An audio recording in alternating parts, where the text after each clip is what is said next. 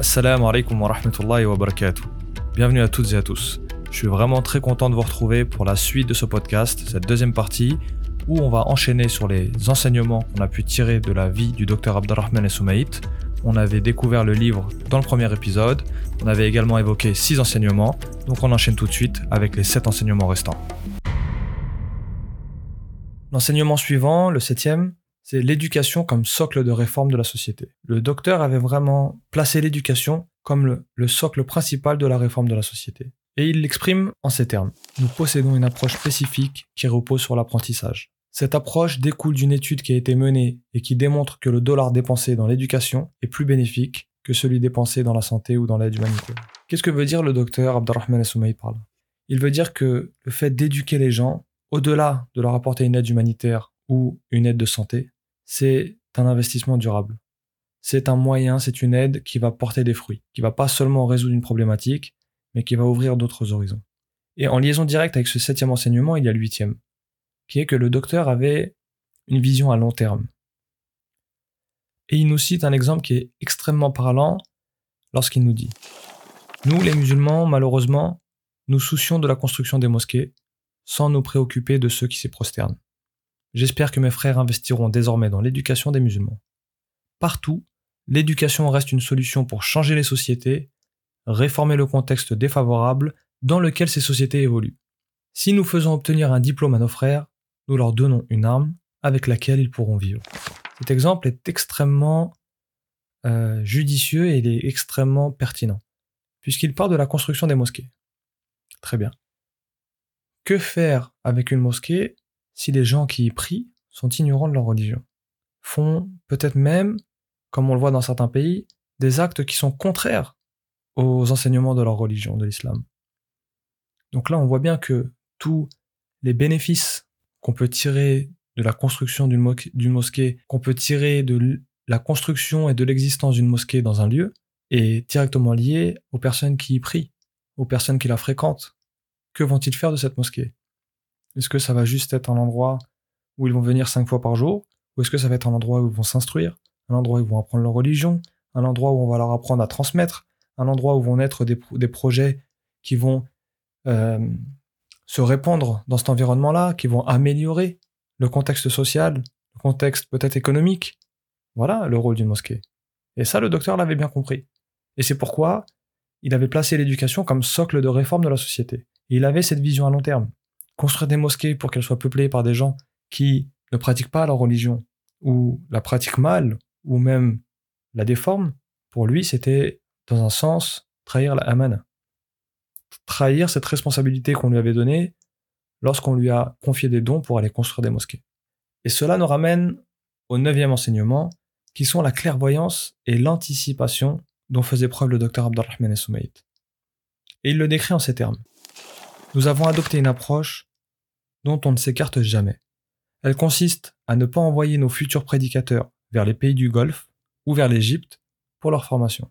La raison en est que la vie paisible et confortable dans ces pays, qu'ils connaîtront pendant leur formation là-bas, rendra difficile pour eux l'adaptation au contexte rude de la da'wa une fois qu'ils seront de retour chez eux. Nous avons donc pris la décision de les former dans leur pays et dans leur propre environnement. Ils ne seront pas face alors à des changements d'habitude et des modes de vie différents. Voilà la clairvoyance et l'anticipation du docteur Abdelrahman Soumeït lorsqu'il construisait une mosquée, qui il s'intéressait et qui se préoccupait d'y former des, imams ou des prêcheurs ou des prédicateurs, et que même dans le cursus de leur formation, il, il anticipait les réactions et les conséquences de telle ou telle méthode. Et cela me rappelle un événement plus contemporain, plus proche de nous, euh, lors du séisme en 2010 en Haïti.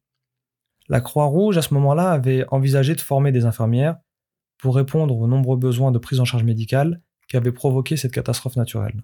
Et pour y parvenir, la Croix-Rouge avait proposé de faire venir les élèves infirmières, donc depuis l'Haïti jusqu'en France. Mais les autorités haïtiennes se sont opposées à cette décision. Et elles ont objecté qu'il y avait un grand risque que les infirmières ne reviennent jamais en Haïti une fois formées.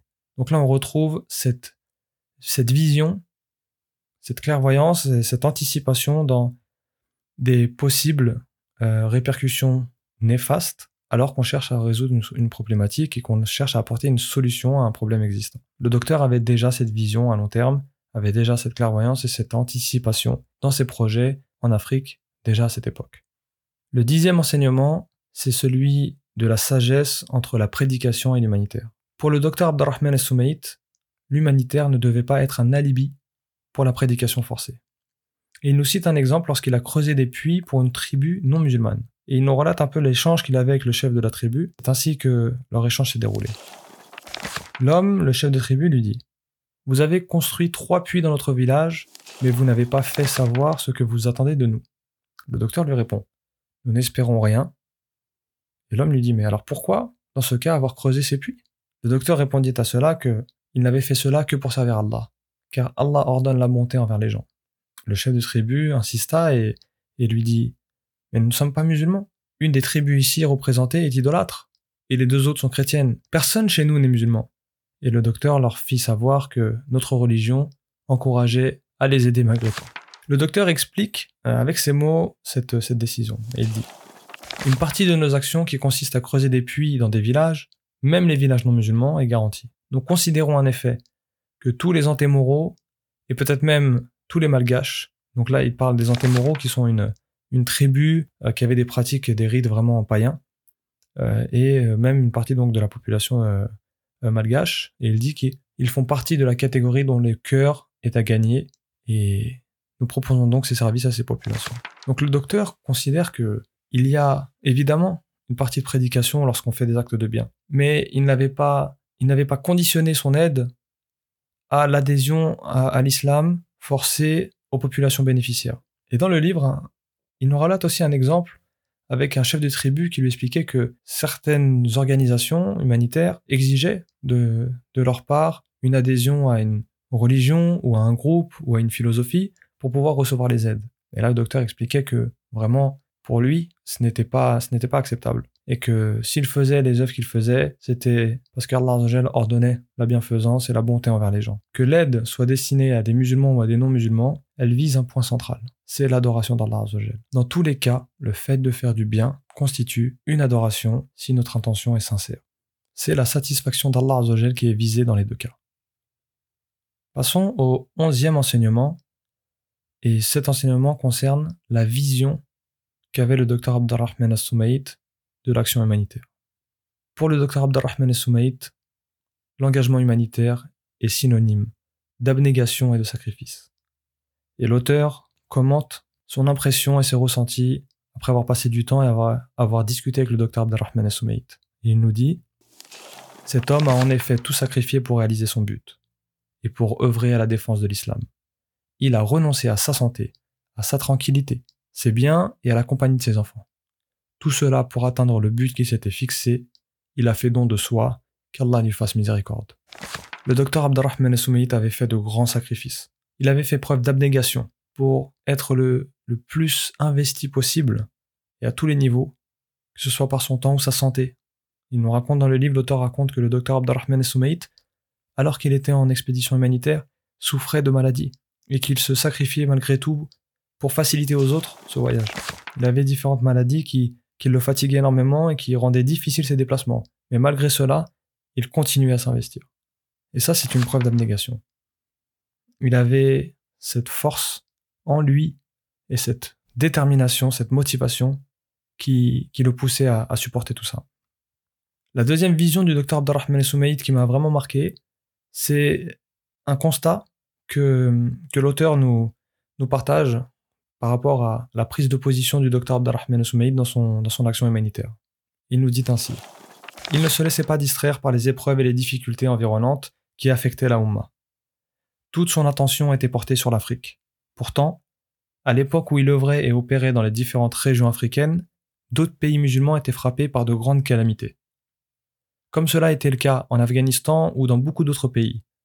Mais pour autant que je sache, on n'a aucune information confirmant que le docteur Soumeit s'était impliqué ailleurs qu'en Afrique. Il a pu participer discrètement et de loin à des actions ailleurs, mais son travail permanent et soutenu était orienté vers la région qu'il avait ciblée. Il savait que se focaliser sur un objectif permet de l'atteindre. En revanche, la dispersion des efforts sur plusieurs actions ou projets en diverses régions ou pays minimise finalement les résultats. Cela détourne des objectifs et n'assure pas la réalisation des objectifs visés par les actions. C'est ainsi que le docteur Abdurrahman Soumaït concevait son engagement humanitaire. Et c'est un parti pris. Il a fait ce choix, et c'est un choix qui se justifie, qui se comprend pleinement. Et ce choix-là va dépendre de la taille de la structure et des capacités financières de l'organisation en question. À un niveau plus humain, effectivement, se concentrer sur un domaine permettra assurément d'avoir un impact plus bénéfique auprès des populations bénéficiaires. On pourra mieux connaître la situation, mieux comprendre les, causes et les conséquences, et donc on pourra proposer des réponses qui seront beaucoup plus adaptées, beaucoup plus adéquates, et tout cela va demander de l'investissement, du temps, des recherches et de la pratique sur ce terrain-là. Donc se concentrer sur un domaine ou sur une région, forcément ça ramène un niveau d'expertise qui est plus fort et donc des réponses humanitaires qui vont être plus en adéquation avec le, avec le contexte. Le troisième point de la vision du docteur Abdelrahman Soumaïd, et ça c'est beaucoup plus général, c'est l'honnêteté et la crainte d'Allah L'auteur nous partage ces quelques mots. Il avait pleinement conscience de sa responsabilité vis-à-vis des dons qui lui étaient confiés, et qui étaient déposés auprès de lui pour ses projets. Il accordait à cela une intention stricte et tenait des comptes d'une grande minutie. Effectivement, à travers le livre, on, peut lire des passages où le docteur est extrêmement minutieux, regardant, euh, il, pose des questions, il demande pourquoi on a fait de telle manière, pourquoi est-ce qu'on n'a pas rapporté telle aide plus tôt, et il regarde les comptes et il était très très soucieux de, de la responsabilité qu'il avait par rapport, à, par, rapport, par rapport à la amana, par rapport aux dons des donateurs, et que ceci soit utilisé de la meilleure des façons. Et cela nous emmène au douzième enseignement, et c'est un enseignement, c'est une thématique qui va toucher toute personne qui va s'engager dans l'action humanitaire. C'est sa juste mesure entre la responsabilité et les sentiments entre la responsabilité et les émotions qu'on va ressentir sur le terrain face à des personnes qui sont en grande détresse. Et dans ce sens, le docteur nous relate une histoire extrêmement touchante, mais extrêmement pertinente et qui image beaucoup notre propos. Il nous relate l'histoire d'un bébé sous-alimenté qui a été sauvé de la mort avec seulement 16 centimes de réal quotidien. Il nous raconte l'histoire ainsi. On m'a porté un orphelin en 1992. Il était âgé de deux ans et avait vécu dans la famine. En le pesant et en prenant ses mesures, je découvris que son poids ne représentait que 44% du poids normal pour son âge. Je compris qu'il était condamné. Je dis à ceux qui me l'avaient amené, en tant que médecin et voyant la situation de l'enfant, je peux vous dire qu'il n'y a pas d'espoir pour le sauver. Je demandai alors qu'on fasse rentrer l'enfant suivant. Trois heures plus tard, le docteur ressortit de son bureau et trouva la mère de l'enfant qui pleurait tandis que le petit était allongé sur le sol, le visage dans le sable. Le docteur nous raconte ce qu'il a ressenti à ce moment-là. Je fus ému et j'ai pris la mère en pitié. Mes sentiments prirent le dessus sur mon esprit scientifique de médecin. J'ordonna alors qu'on fasse rentrer l'enfant avant les autres qui attendaient, tout en me disant à moi-même Je lui consacre l'argent des donateurs, je trahis mon engagement envers eux, car les gens s'attendent à ce que je dépense leur argent de la manière la plus appropriée. Je dis alors à l'équipe, celui-ci, je le prends en charge personnellement. Chaque repas me coûta chaque jour 16 centimes de rial, soit 0,037 centimes d'euros. Seulement deux semaines plus tard, l'enfant commençait à marcher et à rire. Le docteur retrouva cet enfant dix ans plus tard. Cet enfant mémorisait le Coran et il était connu pour son bon comportement et son assiduité dans les études. Vous imaginez cette situation? Le, docteur était pris entre sa responsabilité de médecin, sa responsabilité de responsable de la Amana, de responsable humanitaire, et ce, ce, drame qui se passe devant ses yeux. Une mère désemparée, un enfant sur le point de mourir. Et comme il le dit, mes sentiments prirent le dessus sur mon esprit scientifique de médecin. J'ordonne alors qu'on le fasse entrer avant les autres. Et il dit, si je lui consacre l'argent des donateurs, je trahis mon engagement envers eux, car les gens s'attendent à ce que je dépense leur argent de la manière la plus appropriée. Vous voyez, le docteur est partagé entre sa responsabilité de médecin sa responsabilité de, de, de, garant de la Amana et cette situation dramatique qui, qui se passe devant ses yeux. Mais malgré tout, il ne néglige aucune action en se rappelant toujours sa responsabilité. Et c'est pour ça qu'il dit qu'il va prendre cet enfant en charge à ses propres frais. Voilà, il fait la part des choses entre les émotions, les sentiments et la responsabilité. Ne négligez aucune bonne action en se rappelant toujours de nos responsabilités. En tant qu'être humain, en tant que père ou mère de famille, ou encore en tant que responsable de projet humanitaire. Les sentiments et la compassion doivent être encadrés et maîtrisés entre le respect de la Hamana et la recherche de l'excellence et du professionnalisme dans nos actions. Le docteur l'avait bien compris lorsqu'il a décidé de prendre en charge lui-même cet enfant et non pas avec le don des donateurs.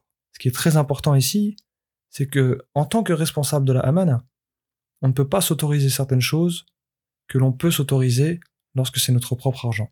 Il y a certaines choses qu'on peut faire à titre personnel qu'on ne peut pas faire lorsque nous sommes garants de l'argent des autres.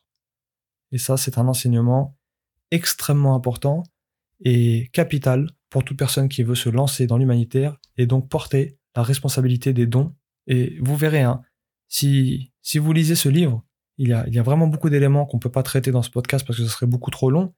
Comme je vous disais, j'ai vraiment voulu avoir 13 enseignements euh, généraux, 13 points qui m'ont vraiment fait réfléchir, mais il y a beaucoup, beaucoup d'enseignements et, la façon dont le docteur raconte euh, ces péripéties, ces, événements et ces tragédies euh, sont vraiment très, très riches d'enseignements.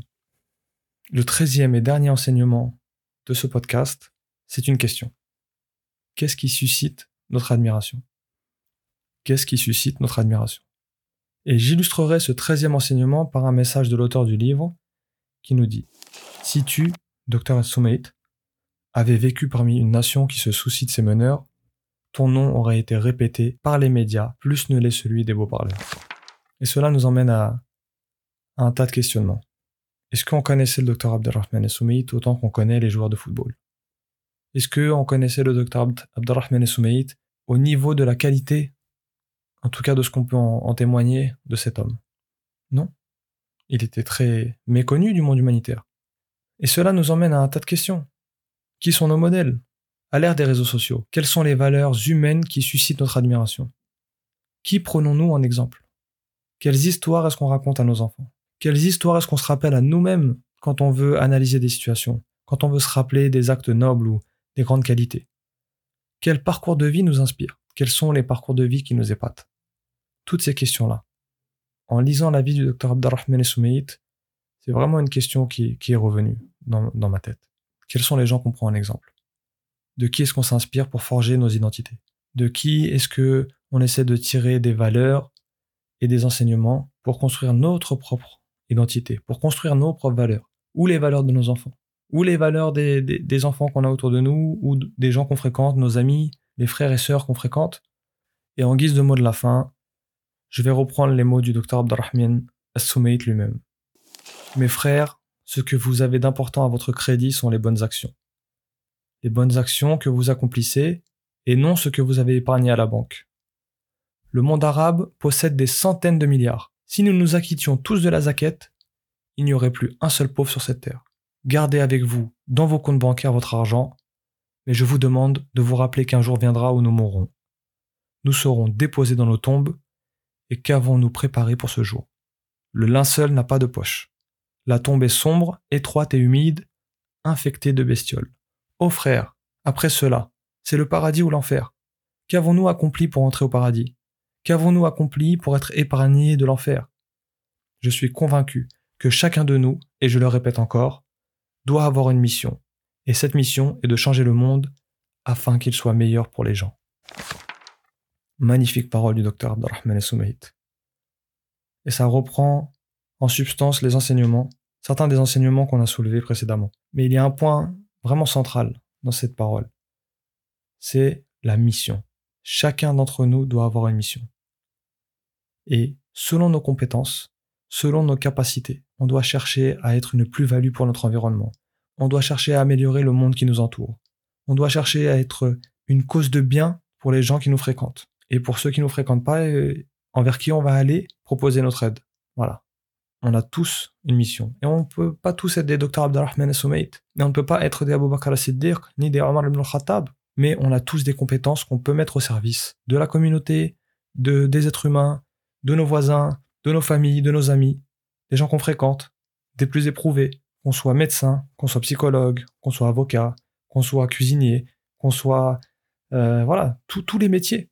On peut mettre son savoir et ses compétences au service des autres pour revenir donc à l'essence même de notre vie, c'est-à-dire adorer Allah et faire des œuvres de bien pour qu'Allah nous les inscrive pour ce qui va durer après notre mort. Vraiment, je vous remercie d'avoir écouté ce podcast et d'avoir partagé ces 13 enseignements avec moi. Et n'hésitez pas à nous laisser vos impressions, euh, vos retours de lecture, euh, vos retours d'écoute de, ce podcast dans les commentaires pour qu'on puisse voilà, continuer à échanger, à faire vivre ce, contenu du livre édité aux éditions Al-Bayina sur la vie du docteur Abdelrahman Al-Soumaït, rahimallahu ta'ala. Qu'Allah nous permette de tirer des enseignements et de concrétiser ces enseignements par des actes. À très vite, Inch'Allah. Salam alaikum wa rahmatullahi wa barakatuh.